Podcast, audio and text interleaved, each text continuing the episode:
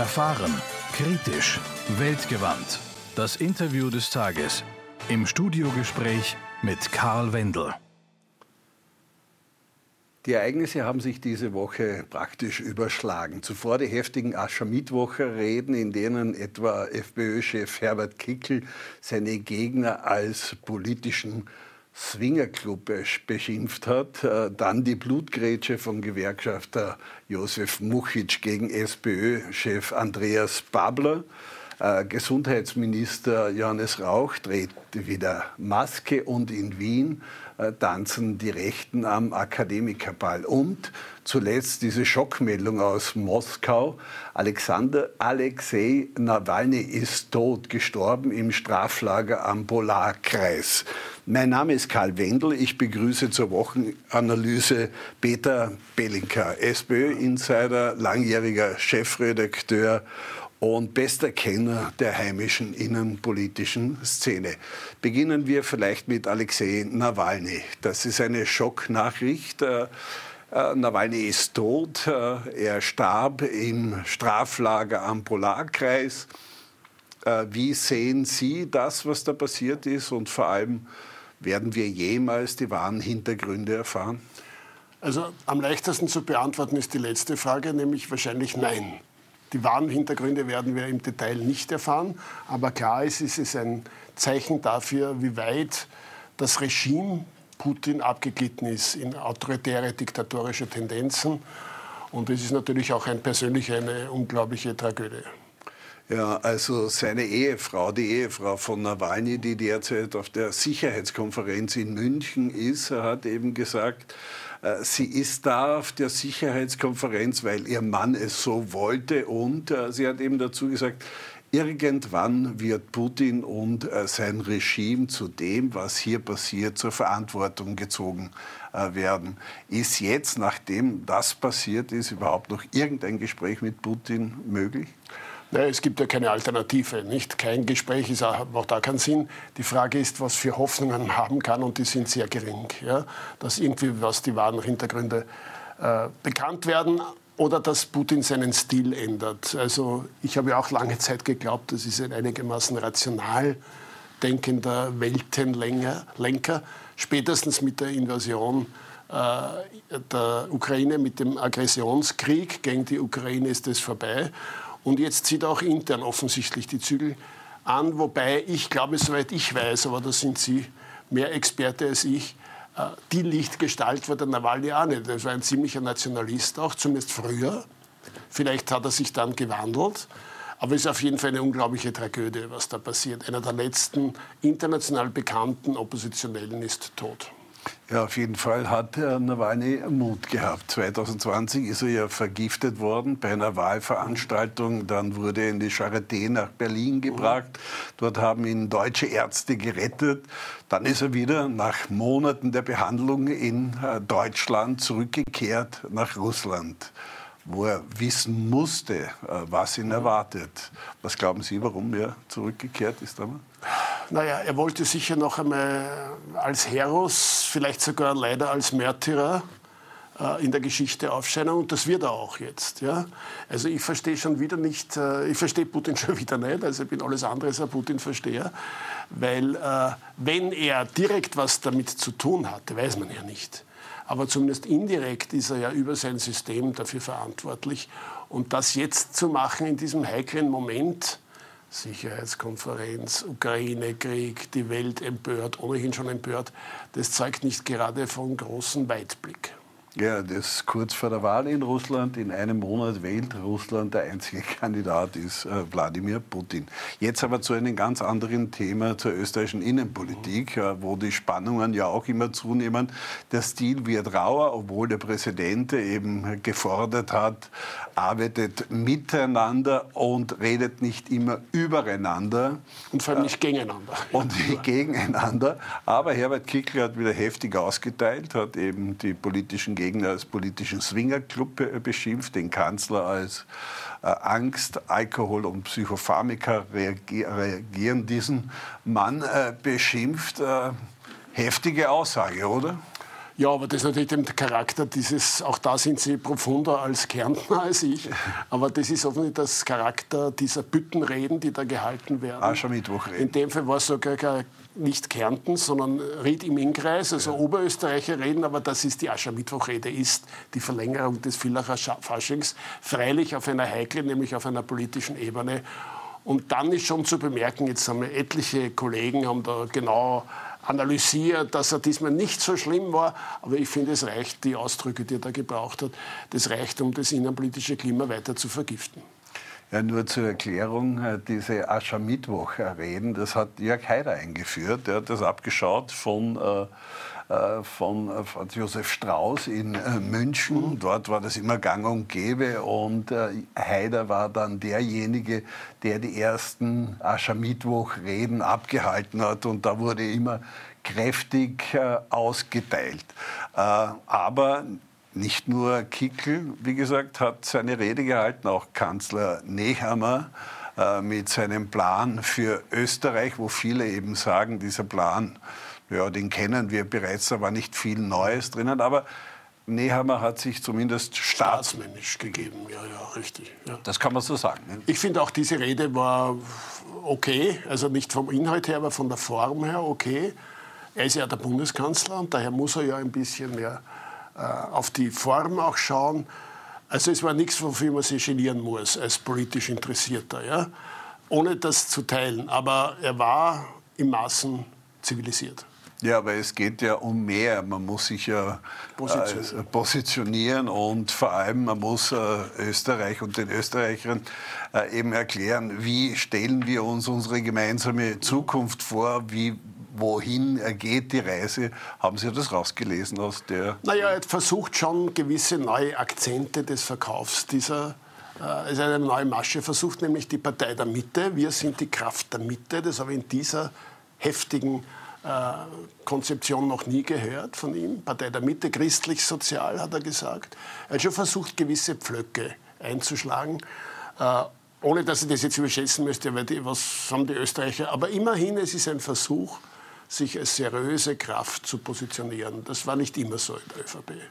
Ja, aber auch äh, Andreas Babler, der neue Chef oder nicht mehr so ganz neue mhm. Chef der Sozialdemokratie, hat äh, seine Aschermittwoch-Rede äh, gehalten. Und was auffallend war, kurz davor gab es die ja, viele Experten sagen Blutgrätsche von äh, Josef Muchec in Richtung Babler, in dem äh, er, der Gewerkschafter, der mächtige Gewerkschafter, Babler ausrichten ließ, diese extreme Positionierung der SPÖ ganz nach links äh, führt zu nichts. Äh, Babler müsse sich mehr in die Mitte orientieren. Wie haben Sie diesen Vorstoß von Muchic gesehen? Es muss sicher Babler zu denken geben, weil die Gewerkschaft ist einer der wesentlichsten Blöcke, die hinter ihm stand oder steht. Ja?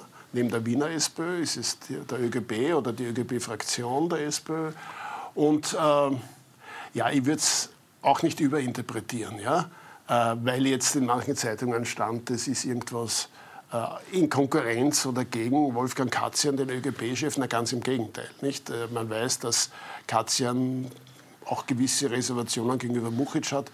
Also wenn, dann war das eher ein Versuch aufzuzeigen, ich bin auch Nummer zwei im ÖGB oder sogar Nummer eins, sagen manche. Also ich will es nicht überschätzen, aber Babler tut gut daran, das auch nicht zu unterschätzen. Ja, also das ist schon ein Warnsignal. Und eins stimmt ja, inhaltlich hat er ja nicht ganz unrecht, der Muchic. Wahlen werden in der Mitte gewonnen und nicht am linken Rand. Allerdings muss man dazu sagen, Babler hat ja auch Konkurrenz von links. Das ist eine neue Situation, dass wir eine KPÖ haben, die demnächst in Salzburg womöglich den Bürgermeister stellt, den zweiten, dass wir die Bierpartei haben von Pogo, der zumindest junge Leute ziemlich anzieht. Also er darf auch nicht zu sehr in die Mitte rücken, weil sonst ist das linke Feld offen. Ja, aber es gibt auch Stimmen, äh, die eben sagen, äh, dieser Weckruf von Muchic war nicht der Weckruf von Muchic, sondern das war der äh, ÖGB-Boss Katjan himself und natürlich der Wiener Bürgermeister. Die beiden haben ja Babler als solches gemacht und das Konzil verhindert. Also das halte ich für eine Überinterpretation Also ich glaube weder, also mit, war gerade bei einer Veranstaltung, wo der Babler und der Ludwig äh, Arm in Arm des 12. Februars gedacht haben. Also ich glaube nicht, dass da momentan akute Differenzen bestehen. Die sind sehr unterschiedlich im Stil. Ludwig schätzt, schätzt nicht, dass Babler irgendwann gesagt hat, der Nehammer soll nicht verarschen. Ja? Äh, und da war er ganz pikiert, weil Ludwig ist ein sehr vornehmer Mann. Äh, wobei ich persönlich in einem Verarsche, finde ich, ist heutzutage fast schon Alltagssprache der Jugendlichen. Also das habe ich nicht so. Aber zweifellos ist so, dass der Ludwig eher Großkoalitionär ist und Babler das nicht will, zu, nicht zu sehr an der ÖVP anstreifen will. Ja, also äh, ein Comeback von Doskozil noch vor dem September halten Sie für ausgeschlossen? absolut. Oder? Das will er gar nicht. Hat er mehrfach betont. Das will er nicht. Und diesmal muss man ihm glauben. Ja, und es wird auch niemand innerhalb der Sozialdemokratischen Partei nach, Eisenstadt pilgern. Das glaube ich nicht. Äh, wenn man bei der Löbelstraße vorbeifährt, hat man manchmal den Eindruck, äh, die Parteizentrale ist etwas verwaist. Bräuchte Babler nicht viel stärkere Gedankengeber innerhalb der Parteizentrale? Er versucht ja jetzt, er versucht ja, das einen Kreis aufzubauen, so nach dem Vorbild Kreiskis, äh, die weisen Experten. Ähm, da sind einige, glaube ich, sehr gute Leute drunter. Also der Manfred Matzka zum Beispiel ist ein kluger Kopf und noch andere auch. Ich will da jetzt niemand loben, weil das schade ich ihm womöglich. Aber äh, er versucht das auch. Aber bis jetzt ist da noch zu wenig gekommen, absolut. Und auch das Generalsekretariat, das sind sehr nette, gute, auch junge Politikerinnen, aber natürlich nicht von einem Gewicht, wie es früher oft war. Auch zum Nachteil manchmal war. Die gewichtigen Zentralsekretariate waren nicht immer die besten. Ja. Ja, Julia Herr, die ist ja, glaube ich, Mutter geworden. Äh, wissen Sie, ob die bald schon wieder ein Comeback plant? Ich glaube, sie plant wieder? bald ein Comeback. Ja, aber ich weiß nicht, in welcher Funktion. Sie ist ja Nationalratsabgeordnete. Und ich höre, sie, sie, sie ist sehr eifrig schon wieder, versucht sie sich äh, mit der Politik zu befassen und sie ist ja ein sehr politischer Kopf. Ja, wir haben natürlich 2024 äh, einen extrem langen äh, mhm. Wahlkampf. Äh, ja, die ja schon Mittwochreden waren der Auftakt. Äh, in welcher Tonalität wird es weitergehen? Und äh, es scheint ja jetzt klar zu sein, dass wir erst am 29. September wählen. Und vor allem, wie scharf wird es tatsächlich noch werden? Na, ich fürchte, ich glaube, von Michael Häupl stammt der, der Spruch, die Wahlkämpfe sind Zeichen fokussierter Unintelligenz. Und es ist schon noch ziemlich viel Zeit, die Unintelligenz weiterzuentwickeln. Also man müsste doch glauben, also ein kleines Beispiel nur, nicht? Äh, momentan schlägt sich alles äh, in den ÖVP und SPÖ in der Abgrenzung von ja, nicht Kickel und ja. Also ich frage mich, warum kann man das nicht positiver darstellen. Also ich würde ohne, also als Medienmensch und Medienberater würde ich meinen, da sollten sich doch beide eher versuchen, positive Ziele, also etwa wenn wir Europawahlen reden, nicht? Was, kann man nicht dieser Festung Österreich diesen blöden Begriff von Kickel entgegensetzen, etwas Konstruktives. Nämlich, was wäre, wenn es wirklich eine Festung wäre, was wäre mit den ausländischen Krankenpflegerinnen, mit den Gastronomen und so, ja? Sollen die alle abgeschoben werden? Also man müsste doch eine positive Vision der Europapartei ÖVP oder SPÖ dem entgegenstehen und nicht nur, der darf das nicht werden, weil der ist so böse. Ja. Äh, viele sagen oder haben dem sogar schon einen Fachbegriff gegeben. Das ist die sogenannte politische moralische Panik, äh, die eben permanent erzeigt wird. Äh, und äh, das scheint äh, zur neuen gefährlichen Waffe innerhalb der politischen Diskussion sein, moralische äh, Panik. Ich finde, es ist gut zu warnen und es ist vielleicht manchmal auch notwendig, Panik zu erzeugen, aber das muss man positiv mit Inhalten füllen, mit nicht nur abwehren, sondern auch aufzeigen, wir machen es besser, wir machen es anders. Sie haben das vorhin erwähnt, äh, die SPÖ bekommt auch auf der linken äh, Flanke äh, Probleme, möglicherweise. Und zwar Marco Bogo liegt bei den Umfragen bei 6, 7 Prozent. Die Kommunisten, die eigentlich KPÖ plus sind, also eher Links-Linke, aber keine klassischen äh, Kommunisten. Wie werden die abschneiden und vor allem, was wird man von denen hören? Also ich weiß nur eins, bei der KPÖ, das ist ja ein Phänomen. Ja? Also ich würde auch da als Medienberater Ihnen raten, das K irgendwie ein bisschen kleiner zu schreiben, ja? weil das ist nicht sehr gut historisch belegt. Aber der Dangel, der war ja auch hier mal, den habe ich mir mal angeschaut zum ersten Mal bei Österreich, beim großen Interview. Das ist ein exzellent formulierender und sehr glaubwürdig auftretender Mann, links, aber nicht mit dem, was man früher kommunistisch verstanden hat. Also wenn der wirklich, wie es jetzt ausschaut, eine Chance hat, in einer Bürgermeisterstichwahl zu gewinnen oder eben in die Wahl zu kommen und dann womöglich zu gewinnen, das wäre schon ein Signal, dass diese KPÖ, die dann vielleicht anders heißen wird, könnte man vorstellen, dann wieder mehr Chancen hat. Momentan, glaube ich, ist es ein regionales Phänomen, ebenso wie in Graz. Ja, also auch Elke K., die Bürgermeisterin von Graz, äh, kandidiert äh, nicht überregional. Sie steht zwar auf der Liste, aber ganz weit hinten, hat sie zu uns im mhm. Interview gesagt. Aber wer weiß, was passiert. Äh, der Herr Stocker von der ÖVP hat die KPÖ als politische Caritas bezeichnet das ist ein gewagtes Wort aus ÖVP-Mund, weil das heißt ja, die Caritas ist ja nicht gerade die unbeliebteste Formation in Österreich. Ja. Aber natürlich, das, das ist das Atu der KPÖ oder ähnlicher Gruppen, ist das Soziale. Und da kann man momentan in Österreich leider sehr viel punkten, weil die Zustände nicht sehr sozial sind. Ja, auffallend ist, dass in all diesen Diskussionen die Grünen eigentlich nicht vorkommen. Ja, äh, liegt das vielleicht daran, dass man diese Aschermittwochreden äh, abgesagt hat und nicht äh, so umsetzen wollte oder dass vielleicht Lena Schilling... Na, also die Grünen, also wenn sie eine Chance haben, dann mit der Lena Schilling. Ja, das finde ich eine erfrischende neue Erscheinung die auch durchaus routiniert scheint. Also die ist nicht so das Madel, das man erst gönnerhaft drei alte Männer sagen, ah, jetzt kommt ein junges Puppel, sondern ich glaube, die scheint schon auch politische Erfahrung zu haben, auch gewonnen zu haben. Und das ist für die Grünen sicher eine Chance, äh, bei der Europawahl ein bisschen aufzustellen. Ob das schon reicht für die Nationalratswahl, dann solche und ähnliche Signale, ist fraglich, weil die Grünen haben eine verdammt schwierige strategische Position. Sie müssen ihre Rolle in der Regierung, da haben sie einiges erreicht, muss ich sagen, Klimaticket und sonstige Dinge. Aber sie waren immer an der Seite der ÖVP, die sie gleichzeitig jetzt brandmarken, siehe Diskussion ums Arbeitslosengeld, als unsozial. Also diesen Spagat wird schwierig sein. Umgekehrt wirft man eben äh, der Infrastrukturministerin äh, Gewessler vor, dass sie uns getäuscht hat, weil Tatsache ist, dass wir noch immer zu fast 100 Prozent von russischem Gas abhängig sind, wenngleich man dazu sagen muss, äh, sie persönlich kann da nicht viel dafür, weil das sind Verträge der OMV, oder? Absolut. Also diesen Vorwurf verstehen ich. Es gibt vielleicht manche andere Sagen, die man gegen Gewessler ins Feld ziehen kann. Aber den, die Abhängigkeit von Russland, das übersteigt wirklich die Einflusssphäre einer österreichischen Energieministerin.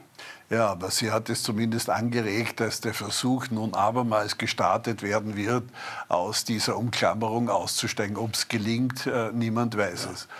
Aber siehe, unser erstes Thema, das war ja auch richtig. Ja, wenn man jetzt sich anschaut, was sich da abspielt am Normalen. Ja. Das stimmt. Äh, Putin ist nicht der Partner, auch am wirtschaftlichen Sektor nicht, der, den man sich äh, wünschen sollte. Aber noch einmal zurück zu den Grünen.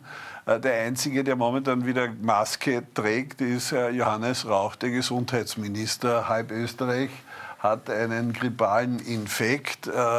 Corona auf dieser Ebene tut sich zum Glück nicht äh, wahnsinnig viel.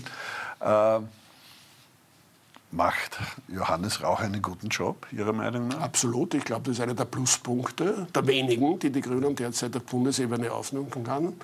Und er entspricht, ich bin jetzt da hergefahren mit der Straßenbahn, solange sie noch vor der Demonstration gefahren ist am Ring. Es sind wirklich äh, etliche Leute mit Masken unterwegs. Ja? Also nicht, nicht, nicht vergleichbar mit früheren Zeiten. Und es ist ja so, warum sollen die Leute nicht, wenn sie glauben, sie sind geschützter und vor allem angesichts der Grippalen, das, ist, das Problem ist ja die Influenza und nicht Covid, wie Sie mit Recht sagen, Warum sollen sie die nicht mit einer Maske schützen? Und warum soll der Minister, wenn er das nicht macht, sagen alle, nicht einmal der Minister ist ein gutes Beispiel. Ja, ja aber es gibt eine, noch eine weitere Diskussion, auch die Masern. Äh, bei dieser Erkrankung, an sich eine Kinderkrankheit, äh, gibt es ein Comeback. Äh, ich habe geglaubt persönlich, äh, Masern gibt es gar nicht mehr. Das ist im Wachsen leider. Ja. Und das ist leider auch nicht, wie Sie sagen, eine Kinderkrankheit, sondern wenn es auf Erwachsene übergreift, ist es eine ganz gefährliche Krankheit. Und für mich ist das ein Indiz dafür, wie, wie verrückt diese generelle Anti-Impfhaltung ist. Ja? Also ich meine, ich bin auch am Schluss gegen die Impfpflicht gewesen, aber bei Masern hört es auf. Weil das ist wirklich eine Massen, wenn sich das massiv so weiter verbreitet, sind viele unserer Kinder und Jugendlichen gefährdet. Also übrigens eines der Hauptthemen der Freiheitlichen Partei ist eben diese Impfpflicht und das Schimpfen auf jene, die diese Impfpflicht äh, einführen wollten im Zusammenhang mit Covid. Aber dabei vergisst man, äh, dass wir alle, ich glaube, äh, in unserem Alter haben wir die Bockenimpfung ja. gehabt, Diphtherie, Tetanus. Waren froh. Und auch die Masernimpfung übrigens, um wieder zurückzuführen. Ja. Und da also gab es keine Diskussion. Ich bin Gott sei Dank Masern geimpft und das sagen auch die jetzigen. Ganz wichtig ist, ist man Masern geimpft worden als Jugendlicher und Kind, dann ist man immun. Und zwar fürs, wenn hingegen nicht. Und die Zahlen leider deuten darauf hin, dass die Impfbereitschaft sinkt. Und da spielen auch gewisse generelle Impfgegner eine Rolle, eine negative. Ja, und äh, wenn es schon nicht die Politik macht, dann sollten es auf jeden Fall die Eltern äh, darüber nachdenken, über eine äh, Masernimpfung. Äh, diese Impfung ist äh, im Gegensatz zu Covid-Impfungen über Jahrzehnte erprobt. Äh, jetzt noch zu einem anderen Thema. Heute findet in Wien der Akademikerball statt. Ich habe es nachgelesen. 1952 war der erste Ball, also fast 70 Jahre schon äh, jedes Jahr Aufregung. Fast haben wir uns schon an diesem Ball. Wie dein Opernball fast, die Aufregung. Ja. Aber fast haben wir uns an diesen Ball eigentlich schon äh, gewöhnt. Ja. ja. ist halt so. Ja, und äh, trotzdem, äh, wir haben zwar äh, keine Glaskugel, können nicht sagen, was heute passieren wird, aber trotzdem gibt es immer diese massiven Proteste dagegen. Zu Recht? Na, ich finde in dieser Form nicht. Also wenn es da einen Aufruf gegeben hat, brecht dem was, dem die, die, die Beine den oder so. Burschen, den Burschenschaftlern die Beine. Ja. Da sagen Sie zwar, das ist ja. natürlich nur jetzt nicht wortwörtlich zu nehmen, ja. trotzdem heute ist für einen Unsinn. Andererseits bin ich sehr dafür, dass man es beobachtet, weil es ist ein, offensichtlich nach wie vor ein Netzwerktreffen der internationalen Rechtsextremen. Und das kann man ja auch vielleicht auf andere und vielleicht sinnvollere Weise auch kritisieren und nicht, indem man ritualhaft aufmarschiert. Aber happened. Ja, äh, insgesamt wird es fünf äh, Demonstrationen geben, vier Standkundgebungen, äh, eine große Demonstration mit äh, Demonstrationsende am äh, Stephans. Äh, Platz. Äh, die große Rede beim Akademikerball wird Walter Rosenkranz halten, ehemaliger Präsidentschaftskandidat. Äh, Kickel sagt, er wird nicht hingehen, Wilimski auch nicht. Er hat sich aber im Vorfeld mit dem Kandidaten der deutschen AfD für die Europawahl in Wien getroffen. Wird es bei der Europawahl, die ja im Juni stattfinden wird, den Rechtsruck geben, von dem alle reden? Ja, ich glaube schon. Ich glaube schon, dass der, der Zug der Nationalisten verstärkt weiterfahren wird. Die Frage ist, was heißt das für die EU? Ja? Also wann überall die Nationalisten zuhören, wird langsam die EU als Gemeinschaft, als Union in Frage gestellt. Ja. Das, heißt, das kann sich Österreich, würde ich meinen, als persönliche Meinung, wahrlich nicht leisten. Ja, aber es heißt ja, es kann sich noch vieles ändern bis hin zum Juni, indem eben bestimmte Parteien wie in Österreich die ÖVP, in Deutschland CDU, CSU sich jener Themen annehmen, äh, die bisher kampflos äh, Kickel und AfD und Co. überlassen wurden. Ja, da gibt es ja verschiedene Versuche. Ich weiß nicht, ob die glaubwürdig sind oder nicht, aber zum Beispiel die Migrationsfrage wird ja jetzt von verschiedensten Seiten angegangen oder versucht anzugehen. Aber es ist ja nicht nur Migration, sagen wir uns ehrlich. Es geht ja generell um ein Gefühl, brauchen wir eine Festung, Österreich und Europa oder nicht? Und noch einmal, ich weise darauf hin, eine Festung Österreich würde in erster Linie die Österreicher erwürgen und nicht schützen. Ja, das ist ein gutes Schluss, äh, Schlusswort für diese Wochenanalyse. Danke, Peter Belinker, danke. und danke fürs Zusehen.